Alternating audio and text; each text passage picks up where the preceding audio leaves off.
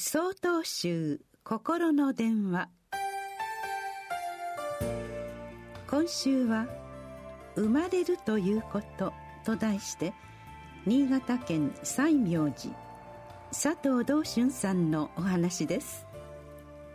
生まれるということは命を授かるということです。命を授かるということは死に向かい始めるということです。誰しもが生まれてすぐに背負うものが死です。死は誰しもが必ず迎えなければならないものです。しかし死を経験として語った人は誰もいません。私ももちろんその一人です。そして人は経験のないことを恐れます。また出会った大切な人や物と別れなければなりません。ですから死を恐ろしいこととして感じ捉えるのです。このことを苦悩に思ったのは現代に生きる私たちだけではありません。お釈迦様もそのお一人でしたが見事に克服し解決されたからこそ目覚めた人ブッダと呼ばれます。お釈迦様は言います。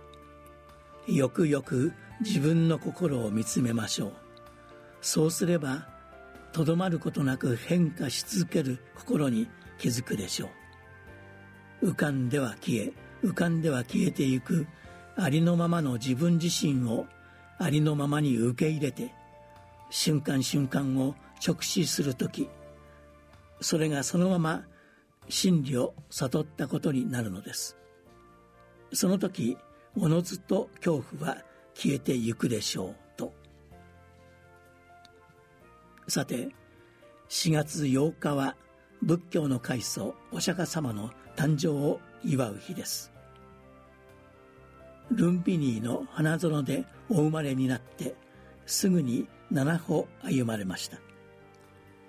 迷い苦しみ続ける世界のことを六道輪廻と言いますがお釈迦様が七歩歩まれたのはくよくよと思い悩むこの六道を一歩越えて七歩目に歩みを進めて生きていきましょうという私たちへの励ましのようにも聞こえます。